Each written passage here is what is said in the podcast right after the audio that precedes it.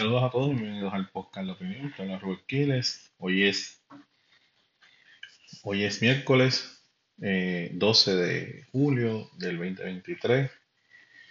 Estamos aquí para hablar un poquito sobre las situaciones en Puerto Rico, las crisis que hay en Puerto Rico. Puerto Rico siempre anda de crisis en crisis y de tormenta en tormenta.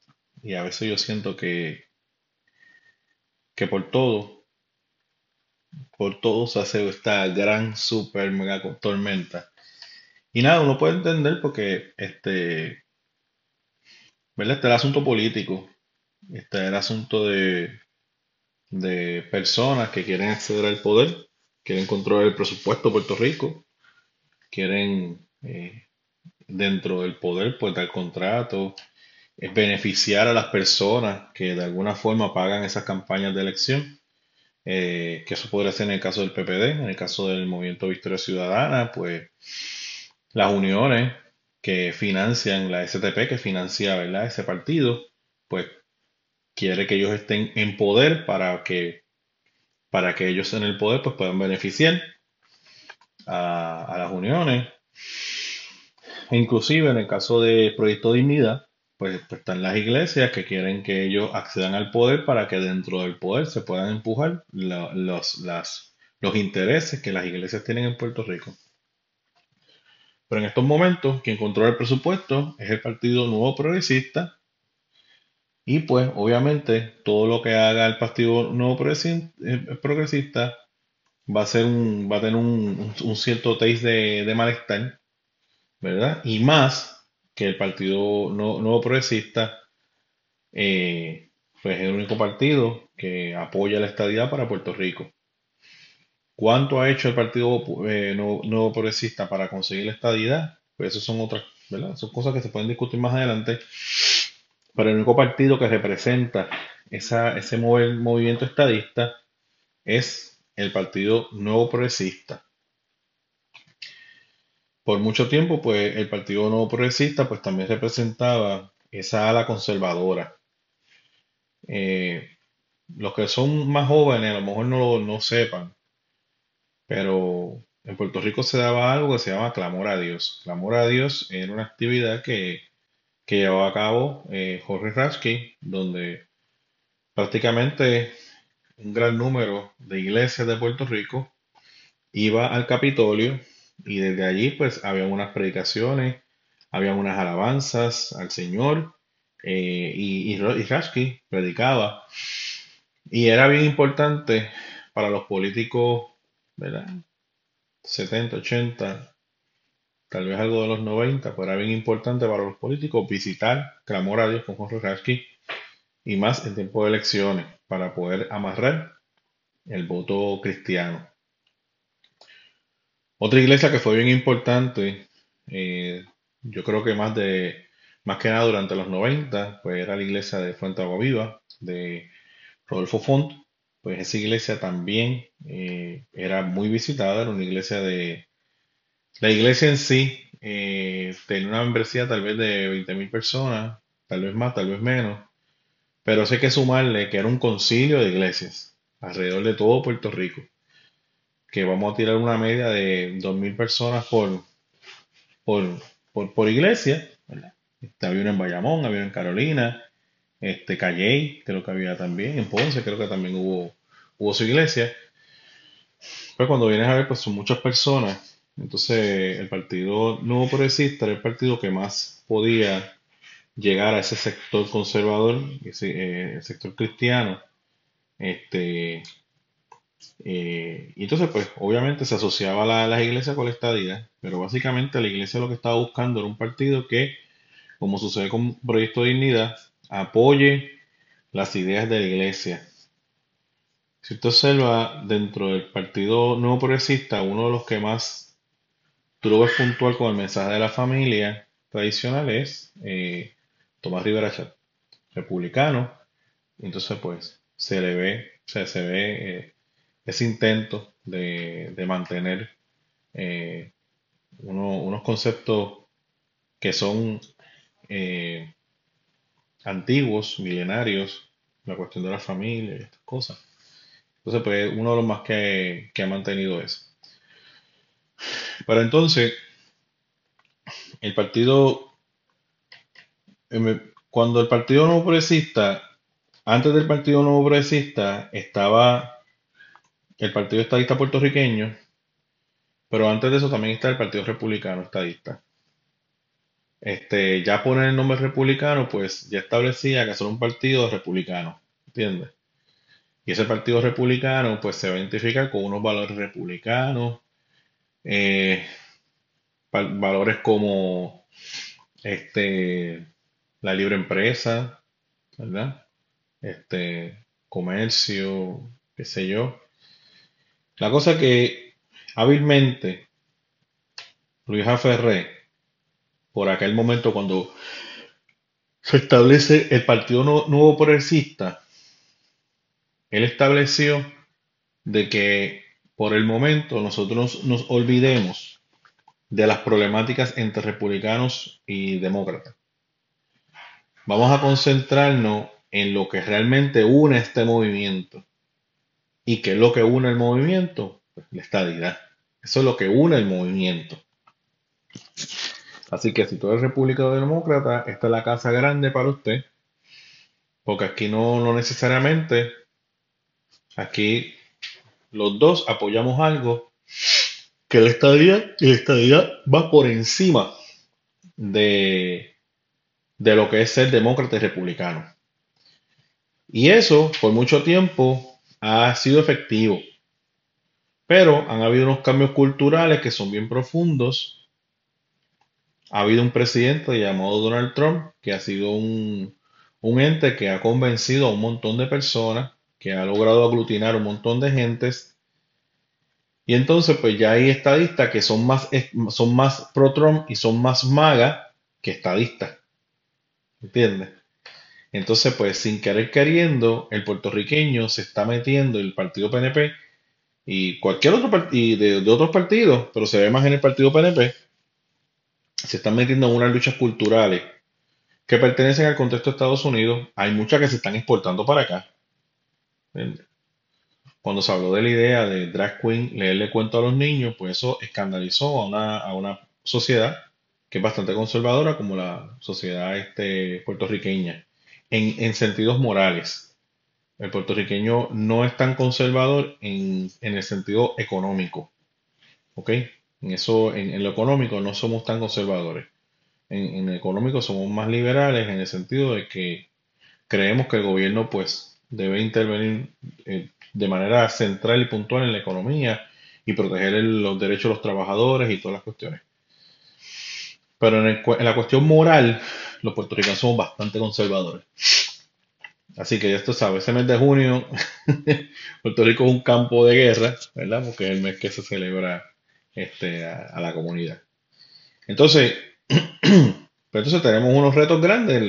El, sector estadista pues tiene unos retos grandes porque hay unos voces que se están levantando eh, bien fuerte para, para inclusive condicionar la estadidad a, a, a o sabe, por ejemplo, el, tema de las vacunas. El tema de las vacunas, yo siempre me hago la pregunta, si en, si en el periodo de las vacunas el presidente hubiese sido Trump y Trump nos manda a vacunar, ¿qué hubiese pasado? Pues yo creo que todos los conservadores se hubiesen vacunado.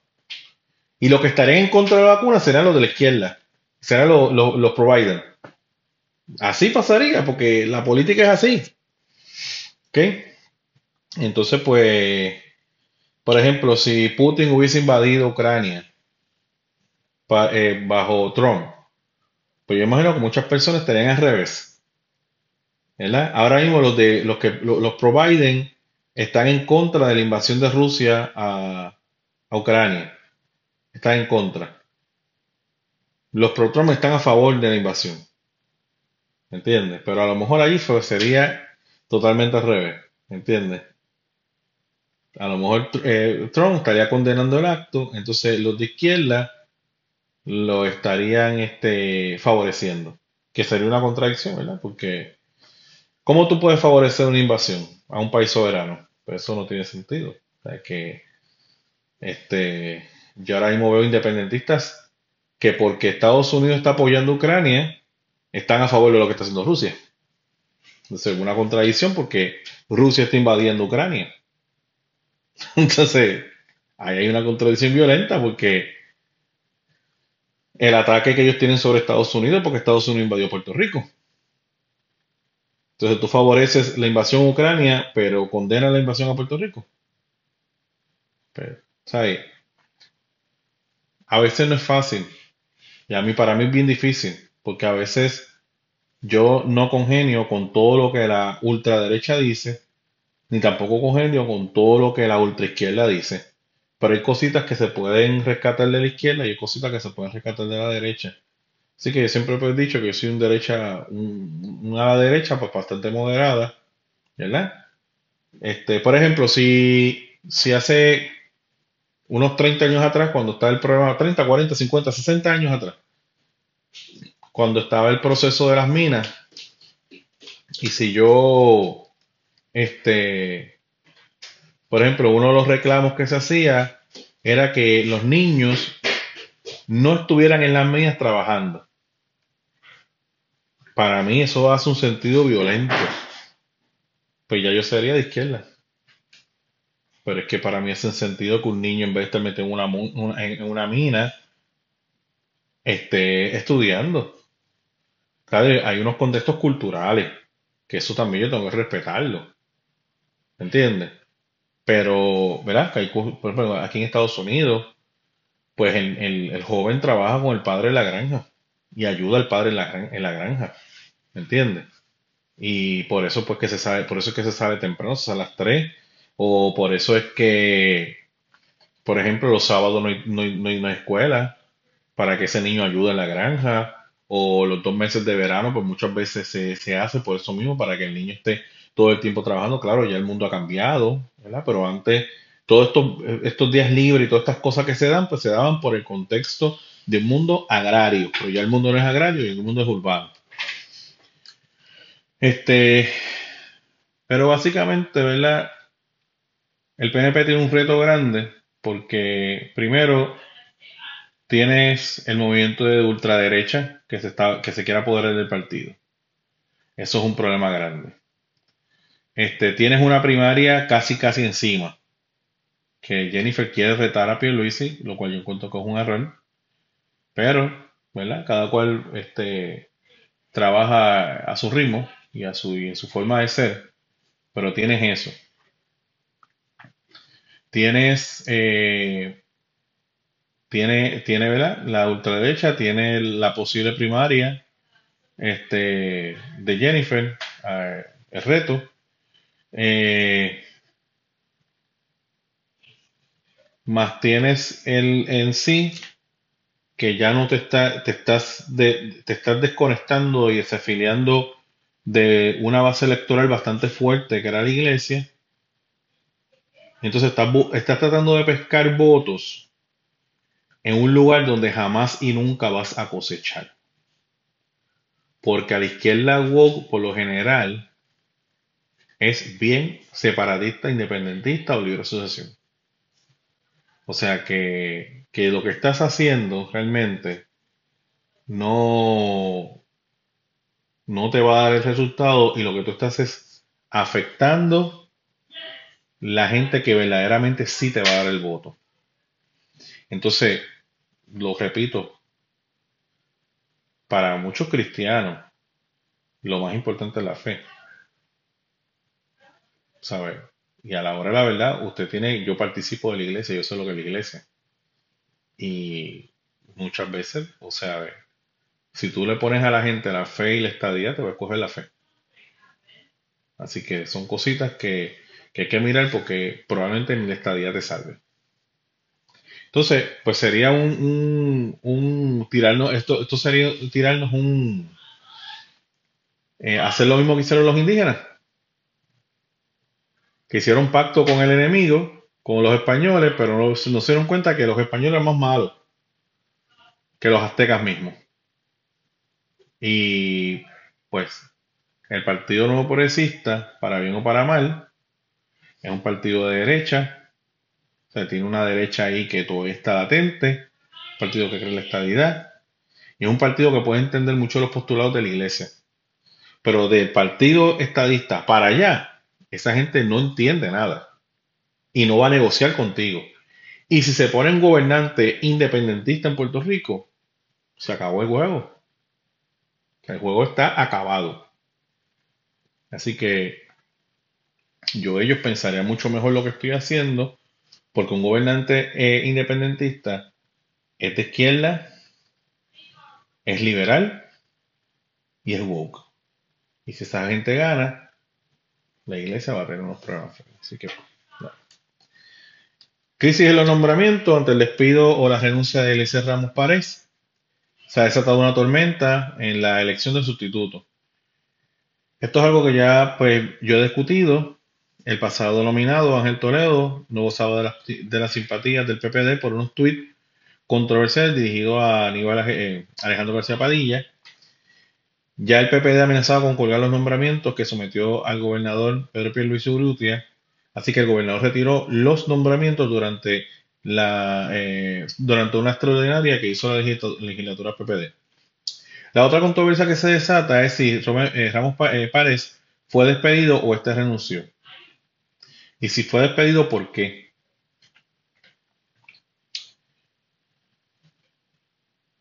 ¿Ok?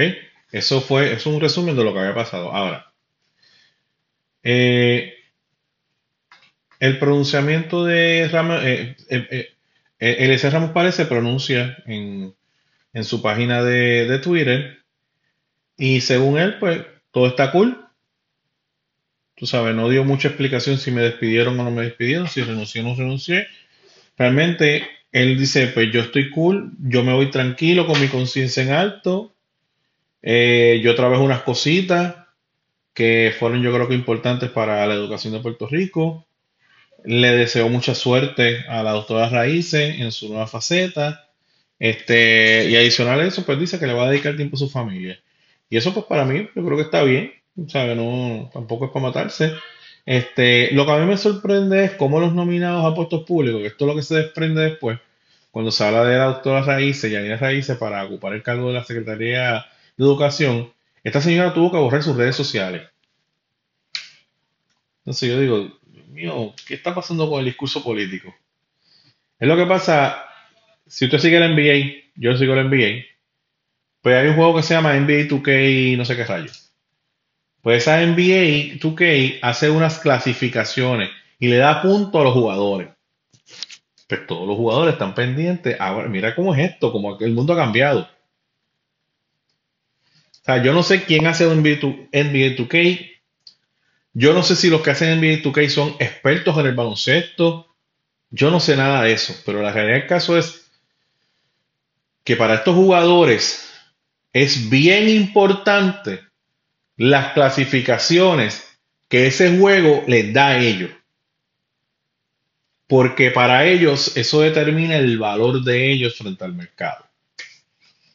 Entonces yo soy un, un tipo que vengo de los 90, donde eso era palo limpio por favor en esas canchas, pero ahora tenemos jugadores que están llorando a moco tendido porque NBA 2K no me dio un 90, no me dio un 94, no me dio un 97.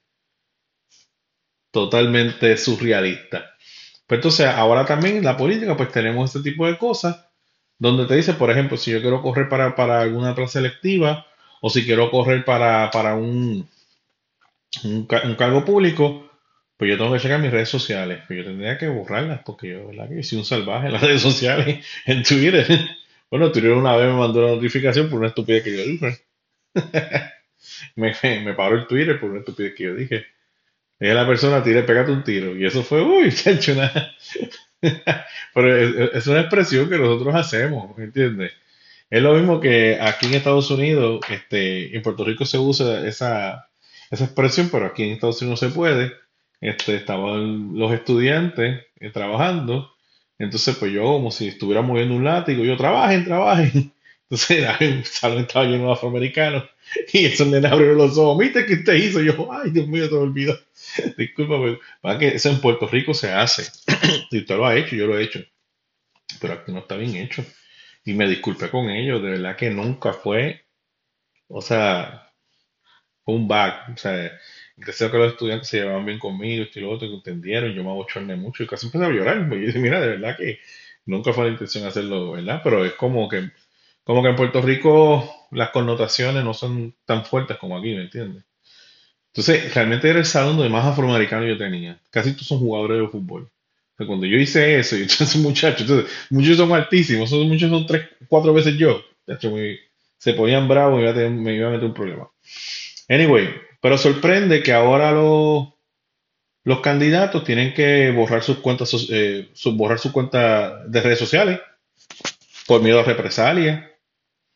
También sorprende cómo los candidatos a puestos públicos tienen que evitar o esconder su afiliación al PNP para evitar el menoscabo de la opinión pública. Literalmente, en los PNP estamos en el closet ideológico. O sea, si yo soy PNP, yo no puedo decir que soy PNP. O sea, si soy estadista, ¿verdad? Pues ya nosotros tenemos un eufemismo, decimos que somos estadistas, ¿verdad?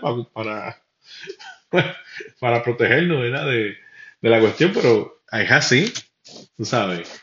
O sea, ya tú no puedes decir libremente, soy PNP, creo en la estadidad. ¿Entiendes? Porque es negativo para muchas personas. Y porque lo que pasa es que, mira, Puerto Rico tiene muchos estadistas. Y hay mucha gente allá afuera, pero teme. Teme, divulgarse, abrirse. ¿Entiendes? Teme. Pero lo hay. Y a veces yo siento que el que defiende, el que no, el que, el, ¿sabe? Hay gente que es valiente, hay gente que es cobarde. Y por ejemplo, cuando yo empecé a trabajar en CBS, yo pues me acostumbro a hablar mucho y a veces hasta hablo de más. Y, y me daba gracia porque habían personas que yo, que, que uno no se imagina, pero son estadistas, pero no lo dicen.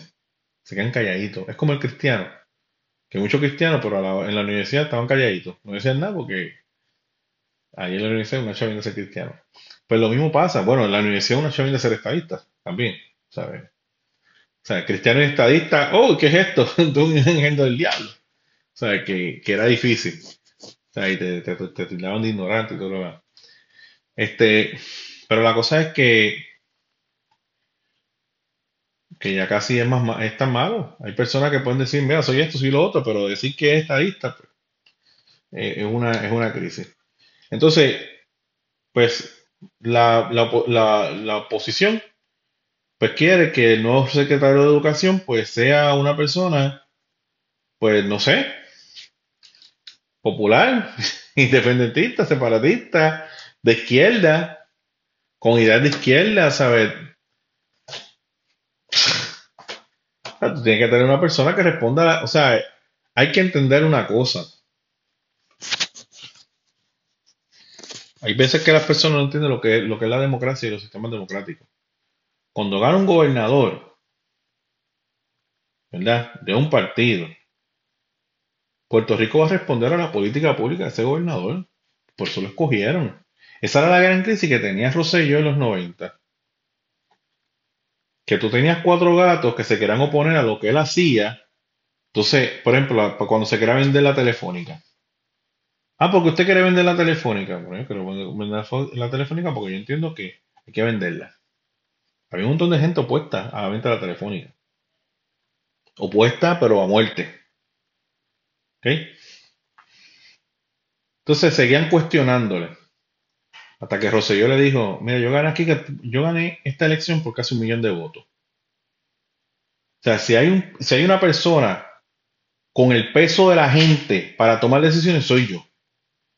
Y ustedes votaron por eso, para que yo tomara decisiones. Pues entonces tú no me puedes decir ahora que por cada cosa que yo haga, yo tengo que hacer un referéndum por la gente, porque tú votaste por una política pública y yo dije, yo dije durante mi tiempo cuando estaba corriendo para las elecciones que la Telefónica había que venderla Gracias a Dios que se vendió. Usted se imagina en estos momentos de quiebra, tener que bregar en la quiebra de la, de la Puerto Rico Telephone Company, que eso iba, que eso iba. ¿Por qué tú querías la telefónica? Porque la telefónica tenía, qué sé yo, 1.500, 2.000, 3.000, 4.000 empleos. Era una unión poderosa en Puerto Rico. Y no querían que la vendieran. Pero ellos no estaban viendo el big picture. ¿Cuál es el, Bendito Big Picture. Que nosotros seguíamos teniendo un monopolio en las comunicaciones de parte de la Puerto Rico Telephone Company. Si se caía la Puerto Rico Telephone Company, no había teléfono en Puerto Rico. Adicional, que el mundo cambió. Los teléfonos, eso es solamente para las oficinas. Esos alámbricos que se pegan allí. Mi hija no sabe lo que es un teléfono alámbrico. Mi hija, yo tengo una hija de 10 años que no sabe lo que es rayos eso. Ella sabe lo que es un celular. Y esto pues revolucionó. Y eso, no lo, y la estructura para, para mover eso, no lo, no lo podía hacer la Puerto Rico Teléfono Company. Ahora, yo le pongo el ejemplo. Si durante María, la corporación, la única en Puerto Rico hubiese sido la Puerto Rico Telephone Company, todavía estaríamos sin teléfono. ¿Ok? Con Luma, yo tengo que hablar de Luma ahorita, pero con Luma cometieron un error. Esto no era meter una sola compañía privada. Porque eso puede ser tan malo como el público. Aquí había que meter, a Puerto Rico había que meter por lo menos una o dos compañías. Y yo creo que la adicional va a ser la energía solar. Si nos dejan, si dejan poner placas solares, esa es otra. Ahora, realmente las placas solares son un desafío violento. O sea, las placas solares, eso tiene que venir para las casas. Pero tú coger este, por ejemplo, destinar un, un terreno para, para poner placas solares, eso no funciona. Y es bien poquito, es bien, es bien poco el kilovatio que tú consigues con esas placas solares. Esas son cosas que, que hay que ir evaluando. Anyway, en, otras, otra cosa sorpresiva, pues Taxito había leído por ahí que quiere eh, va a invitar a Eliezer Ramos a, la, Cámara de Representantes para que Eliezer Ramos Párez le explique a Taxito este, por qué renunció. Es un ataque político, no hay duda, es un ataque político. Si es cierto, yo lo leí por ahí, no, no sé, ¿verdad? Pero es un ataque político totalmente, totalmente. Este, no lo dije al principio del podcast, este, pero una persona que se respeta mucho, que es Yun Echevarría, que era uno de los este, eh, locutores de Noti1, pues ayer partió Mejor Vida, este, me lamentaba mucho, ya uno lo escuchaba, uno le tenía cariño, era un hombre ya uno, ya uno esperaba la... Fue bien duro hoy por la mañana no escuchar la, la voz de él, la entonación con que él decía las cosas, el buen humor y todas las demás cosas. Este, nada, deseo mucha fortaleza para él, para, para, él no, pues ya está, ya, ya falleció, ya está en mejor vida. Pero para sus familiares, sus hermanos, sus hijos, eh, su esposa, si está todavía viva, ¿verdad? Mucha, mucha fortaleza en este momento de pérdida. Lumi genera cargando el tostón que no reparó la UTIEL. Cada vez que llueve en Puerto Rico, con contundencia, el sistema eléctrico del país colapsa. Es algo que sucedía con la Autoridad de Energía Eléctrica y Lutier. Y continúa pasando con el operador eh, privado. Para el año 2016, cuando gobernaba este Alejandro García Padilla, nosotros tuvimos un blackout impresionante. Impresionante que se cayó, este, se cayó todo el sistema eléctrico y toda la isla, toda la isla quedó sin, sin alumbrado eléctrico. Este, quiero hablarles, mostrarles, no, no les puedo mostrar, ¿verdad? Porque no tengo en estos momentos video, pero quiero, quiero que vea, este, eh, ¿dónde está? No lo encuentro. Quiero que vea, eh, ahora aquí, ok, está acá. Mira,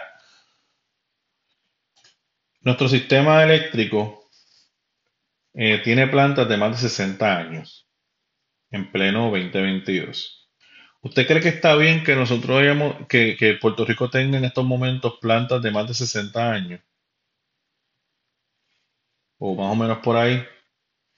¿Usted cree que eso es, que eso es, eso, eso es lo que nosotros esperamos de pueblo, ¿me entiende?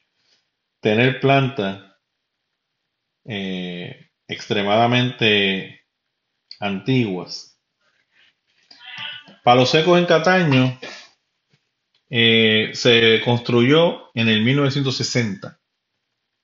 Esos son 63 años. Costa Sur Guayanilla se construye en, en el 1962.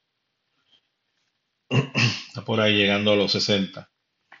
Central San Juan se construye en el 1965 y la de Aguirre, que es la más reciente, se construye en el 1970. 70. Y yo no sé si usted está de acuerdo conmigo de que de que son son son son este son plantas viejas. Son plantas antiguas y son plantas que en estos momentos, bueno, plantas nuevas, nuevas, con los calores que estamos teniendo se están cayendo. Imagínate una planta que tiene lo, lo que tiene este los este los años que tiene. Por ejemplo, aquí hay una, una foto bien curiosa de el día, me imagino que será cuando el nuevo día estaba en Ponce. No, San Juan, dice aquí San Juan. Dice que el martes 22 eh, de mayo de 1973 se está cogiendo la prensa por los incontenibles, los apagones. Afecta a la mayor parte de la isla. Eso fue en el 73. Yo nací en el 76. Que yo no había nacido cuando ya la gente se estaba quejando de, de los apagones. Este, curioso, y se estaba hablando de un monorriel con un costo de 790 millones. Rayo. este se quiere gestionar con ayuda federal. Anyway, el mayor apagón en 36 años, esto fue el jueves 22 de septiembre de 2016. Este dice el mayor apagón en 36 años por primera vez se queda a oscuras toda la isla por horas a causa de una avería producto de la vulnerabilidad del sistema eléctrico del país. O sea que ya desde allí el sistema eléctrico está vulnerable. ¿Qué pasó con el dinero? ¿Qué sucedió con, con, con, con lo, qué planes había? ¿Verdad? Este, uno no quiere tampoco este, eh, tirar toda, ¿verdad? Pero, ¿qué pasó con, verdad? ¿Por qué, nosotros no hicimos lo que teníamos que hacer en el momento que teníamos que hacerlo? ¿Entiendes? Yo veo cómo, cómo critican, oye, tenemos todo el derecho a criticar a Luma y a esto, son empresas privadas. Pero, ¿qué pasa? A Luma y a General los tratamos sin el aire bendito. Pero yo siento que a Lautier y a Jaramillo los tratamos sin el aire bendito. Los tratamos con el aire bendito. Este, y entonces, pues, yo creo que si nosotros, que si nosotros hubiésemos tratado a, Jaramillo, a Udutiera, a la Autoridad Eléctrica, todo eso, con mayor contundencia, yo creo que la autoridad ahora mismo estaría viva, la Autoridad Eléctrica. Pero a Luma, pues entonces, pues, tenemos media paciencia con ellos. Obviamente, las quejas de sobre Lutier y sobre, perdón, sobre la autoridad. Por ejemplo, Bernabé siempre, él nunca tiene luz. Bernabé, el, que, el que es de, de Victoria Ciudadana, a mí me da gracia ya me lo tengo pegado en mi corazón, porque ese hombre nunca tiene luz. siempre está sin luz. Entonces, pues, bendito, yo me pongo en el lugar de él, pero te, te cañón, ¿verdad? Nunca tener luz en la casa. Es curioso que él nunca tenga luz, ¿verdad? Pues todo el mundo tiene luz, menos él. Pero a lo mejor es que le tienen odio. Pues, eso podría ser. Este, obviamente, las quejas vienen de los cercanos de Lutier, de Lutier, que les duele que el sindicato más poderoso de la isla haya caído. Es una realidad. Este, aún hay gente como eh, en el PPD, como García Padilla, que defiende a Lutier y critica vagamente lo que hizo el gobierno de Pedro Pierluisi. Realmente ningún popular puede decir que no querían, que no querían hacer lo que, lo que se está haciendo, lo que se hizo. Lo que pasa es que le tocó a, a, a Pedro Puglisi brega con esta transacción, pero es algo como que ya venía por ahí corriendo. La privatización de la, de energía eléctrica, pero yo hubiese preferido más que tuviese puesto otro operador. Pero claro, tú tienes que resolver unas cositas. O sea, porque tú no puedes tampoco poner un operador sabiendo que la UTIER está en quiebra. Porque entonces entra el operador, la gente lo que hace es que brinca para el otro lado, la UTIER se quiere guindar, entonces ¿qué hacemos con eso? O sea que, pues, yo creo que, ¿verdad? No sé, es la que no sé. Básicamente, de lo que tenemos con eh, lo que tenemos con relación a Luma y Genera y demás son iniciativas para tratar de alcanzar la mayor ventaja política en la crisis energética del país. ¿Ok? Claro, yo creo que, ¿verdad? Hay cosas que se tienen que dar, hay, que, hay remodelaciones que se tienen que dar, hay que moverse, ¿verdad? Para, para hacer este, porque, mira, cuando hay servicio la gente no piensa en nada, en cuánto paga. Porque aquí se paga por muchas cosas. Pero mientras el servicio esté allí, ahora, ¿cuándo es que se quedan? Cuando, cuando se va la luz.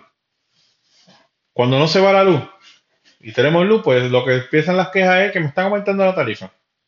Pero cuando hay luz, cuando no hay luz, olvídate. La palguera. Tengo que volver a la palguera. Yo creo que con el tema de la palguera va a resultar como lo que pasó con la iglesia fondo. O sea que cuando la iglesia Fund, pues, él muy hábilmente, o el Fund, pues, hace la actividad para que todo el mundo vea que le van a dar un dinero para remodelar su iglesia, por fin. ¿Ok? Y él quería que todo el mundo lo viera. Muy hábil, porque si lo esconde, entonces después viene, ah, que sea aquel, no, no. Yo quiero que sepa que el gobierno federal me está dando un dinero para yo remodelar mi iglesia. La iglesia de él se cayó, eso desapareció. la iglesia desapareció. Yo pasé por allí y me dio mucha lástima, ¿verdad? Desapareció totalmente. Yo solamente fue una vez a la iglesia de fondo. Entonces, todo el mundo se quejó, pero cuando se entregó la lista de todas las iglesias que habían recibido dinero en esa modalidad de fondo federal, y cuando vio que la primera que recibió más dinero fue la Iglesia Católica de Puerto Rico, pues todo el mundo está mansito. Ya el tema murió, los reporteros dijeron porque la Iglesia Católica es aliada de la independencia de Puerto Rico, así que pues, calabaza, calabaza, cada cual por su casa, criticaron, lloraron. Allí este, los de la hora machorra le hicieron un, podcast que tiraron por el piso Toniel, este, y qué sé yo, pero mira, todo eso quedó allí. Y yo creo que con esto de la palguera va a pasar lo mismo. ¿Por qué? Porque en el Twitter sale una casa yo no sé si es una casa o un negocio, pero tiene esta super mega bandera de Puerto Rico en la azotea, en, el techo, que se ve con, desde, el aire. Eso es un drone. ¿Me entiendes? Entonces, pues ya tú sabes. En la medida que se vea que todas esas casas tienen puertorriqueños independentistas viviendo allí, que son los que más van a querer vivir allí por buscar ese contacto con la naturaleza puertorriqueña, todo el tema, mira, apágalo. Apágalo. Apágalo. ¿Por qué tú que cada Luma no lo han podido destruir? Porque Luma lo que hizo fue que se buscó abogados populares para que pudieran bregar el caso. En cuanto entraron los abogados populares, pues la prensa automáticamente pues va bajando. Si muchos, muchos de ellos defendían lo que lo de Luma. ¿Cuántas veces yo escuché allí, allí Fonseca hablando de que de que eso de que era necesario o de que era un mal necesario por lo menos. Pues yo creo que con el tema de la palguera va a pasar eso. Este, en la medida que se vean que los dueños de las casas flotantes, muchos son de, partidos de izquierda, muchos de ellos cogieron su carrito para ir para allá para el, 2019 a decir Ricky renuncia. Puerto Rico es una isla que al principio del siglo se atacó y se desarrolló su litoral costero. Eso no hay duda que eso haya pasado. ¿Ok? Por ejemplo, el Caño Martín Peña es una comunidad extremadamente mística. Esa, comunidad tiene un misticismo violento, es un distrito ahora mismo, legislativo.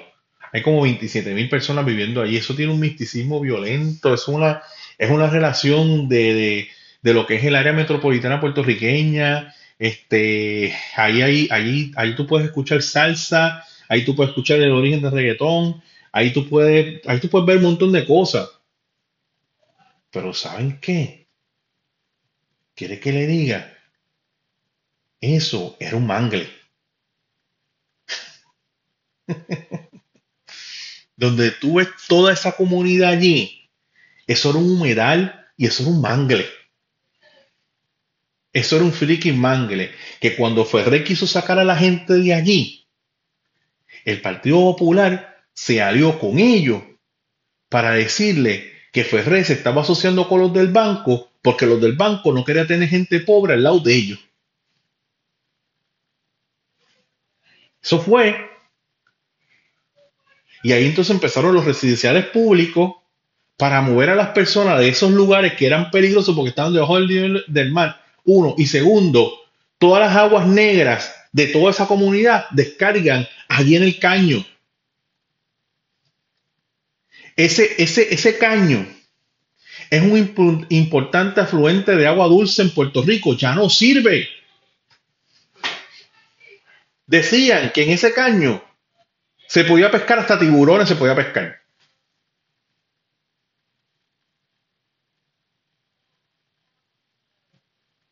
¿Y ahora qué? Un vertedero. Y lo bonito como lo romantizan todo.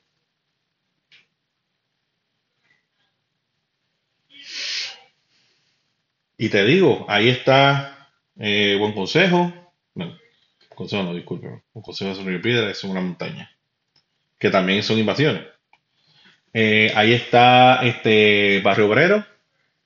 Ahí está Israel Bitumul la parada 27 y por ahí para abajo. O sea, eso es, o sea, el que es metropolitano como yo, pues siente una... ¿Cuántas veces yo no fui allí? Las monjas es parte de eso. ¿Cuántas veces yo no fui allí?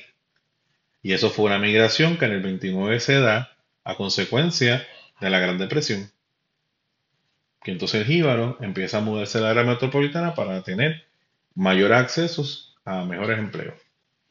Y entonces empezaron a poner sus chocitas y ahí empezaron a, tirar tierrita, empezaron a tirar tierrita, tierrita por aquí, tierrita por allá, pa, pa, pa. Le fueron ganando el terreno del mal. La cosa es que el tipo este que siempre habla de muchos temblores de tierra y que habla solamente para el área dorado, que pasa un temblor en esa área. Allí sí que va a haber una tragedia violenta. Porque ese terreno es agua debajo. Eso como en México. Eso es agua debajo. Se mueve aquello, se echaba. Pues entonces, ¿qué pasa? Yo creo que lo que tú tienes que evitar es que, por ejemplo, esto del caño, pues tú tienes que eh, ver si alguien quiere seguir, aunque ya no es forma expandirse, eso, y eso se expandió, y eso ya eso no, es importante expandirse. Pero en caso de la panguera, pues tú tienes que evitar que otro imbécil construya una casa. Eso es lo que tú tienes que ver. Porque entonces, ¿qué vamos a hacer? ¿Vamos a derribar todas las casas que ya están edificadas y que vive gente y todo lo demás? Hay negocios allí. Negocios que yo creo que Juan, Mandado que Juan del Mar lo ha visitado y se ha bebido su medellita allí y que el mismo enanito este de C. Molina, a cada rato irá a la Valguera. Es más, cuando salió de la manifestación, me imagino que se metió en el negocio de la banderita a tomarse cuatro cervezas. Tú sabes, tú no puedes permitir que estas manifestaciones que son serias se asocien a un ataque político a un gobernante en curso. Porque entonces pierdes el respeto a la gente. Y la gente dice, bueno, puede ser muy buena tu causa. Pero primero que nada, ya, hay un montón de casas construidas. ¿Qué vas a hacer? ¿Las vas a quitar? No, no puedes hacerlo eso ya, se acabó. Y hay gente viviendo allí. Fue lo que pasó en Salinas. Trataron ya, pues ya las construyeron. ¿Qué vas a hacer? ¿Ok? Así que eso en cuanto a eso en cuanto a la parguera. Y tenemos entonces, por último, para terminar con esto, los primos de Pierluisi van a coger cárcel. Muy, muy bien, golpillo. Ellos lo que hacían era que era un esquema que ellos tenían con relación a la contratación y a, los servicios que daban. Este sobrefracturaban. Ellos sobrefracturaban. Unos pillos. Esto es un bochorno, ¿entiendes? Y obviamente le pone una sombra. Claro, la gente lo que esperaba era que ellos pues y dijeran algo del gobernador y bla, bla, y esto y lo otro, para aquí para allá. Este, eso no pasó y si puede pasar, porque pase. ¿Entiendes? este, van a coger cárcel, van a coger entre 2 a 3 años de cárcel, 40 y pico de meses. Este, me gusta esto, van a restituir 2.5 millones. Yo creo que eso es algo bien importante que usted tiene, que se tiene que poner en, este en las leyes de corrupción, que el que roba tiene que restituir. Esto no es como que robaste y te vas para tu casa después que termine tu condena y entonces tienes 2, 3 millones tumbados y entonces no necesitas hacer más en toda tu vida. Cogiste, te vas por Lando, te vas para Estados Unidos y pones eso en un fideicomiso y, ¿ah? y vas viviendo los intereses del fideicomiso, lo que sea. No, no, tú tienes que poner a esta gente a pagar. Que ellos sientan el cantazo. Pues tienes que restituir 2.5 millones. Yo creo que eso es porque es federal. ¿Bien? Una, otra cosa bien importante, eh, no tiene más oportunidades para trabajar en el gobierno. O sea, ya esa persona no debería, o sea, con ningún tipo de contrato. Tú sabes, ya eso, ya el contrato, ya tú no puedes. Se acabó. Fallaste el pueblo, arranca para el infierno lo que tiene que hacer. ¿Eh? Entonces, pues, la reputación, que yo creo que yo siempre, yo aprendí eso aprendí con una clase que cogí en el centro. Eh, se me escapó el nombre del profesor Xavier. Siempre me pasa lo mismo. Yo no sé qué pasa conmigo con los nombres que. Este. Yo, yo lo mencioné antes, pero ahora mismo se me fue el nombre del profesor. Pues él lo que decía era que respeto, tú sabes, es lo que tú no puedes perderlo. Y tu reputación, ya nadie te va a respetar, papo. O ya eres uno más, corrupto más. Igual que Ángel Pérez, igual que los demás que han cogido. Igual que los que han cogido populares, que también hay populares que han caído. Igual que los también Nogales, ¿verdad? Que la cogieron con poca vergüenza. El PIB no cogió tanto cantazo porque este, los reporteros no hicieron su asignación y no consiguieron eh, copias de ese jugoso y suculento chat falocrático, como es encantado, ¿verdad? Ver lo que se decían esos salvajes. Este, por ahí estamos. Bueno, mi gente, hasta aquí este chat. ¿Y qué chat? hasta aquí este, este podcast. Eh, recuérdense que puede, este podcast lo pueden encontrar en YouTube, lo van a encontrar en, en Apple Podcast y lo van a encontrar en Spotify si te gustó el podcast, por favor, compártelo con la gente. Nos hace un favor enorme, ¿verdad? Que lo comparta. Dale like. Comenta, también importante. Si me ponen un comentario jugoso, yo lo comento y peleamos un ratito. Yo no tengo problema, ¿verdad? Ahora mismo estoy en vacaciones de verano por la escuela, así que tengo todo el tiempo del mundo para pelear con la gente. Así que, pues, usted me escribe por ahí. Si, y se encuentra que es una loquera lo que dije, pues, peleamos. Y si no, pues, si me dice que está bien, pues, gloria a Dios. También es muy importante, nos hace un favor bien enorme que se suscriba al, sobre todo en Spotify, en, en, YouTube. Queremos llegar a los 50, a las 50 personas, así que si escuchaste este, este podcast por, por, YouTube, me hace un favor bien enorme que te suscribas al, canal. este próximo sábado yo voy a hablar sobre la autodeterminación, que es el tema que estoy trabajando este, los sábados. Ya trabajamos la ONU, la razón por la cual se funda la ONU. Ahora vamos a entrar con el Comité de Descolonización y con la autodeterminación. ¿Qué es eso? ¿De dónde sale eso? ¿Para qué existe? ¿Para qué sirve? ¿Ok? Entonces, pues, vamos a hablar de eso este próximo sábado. Vamos. Bueno, pues muchas, muchas, pero que muchas gracias por haberme atendido y nos veremos en el próximo podcast.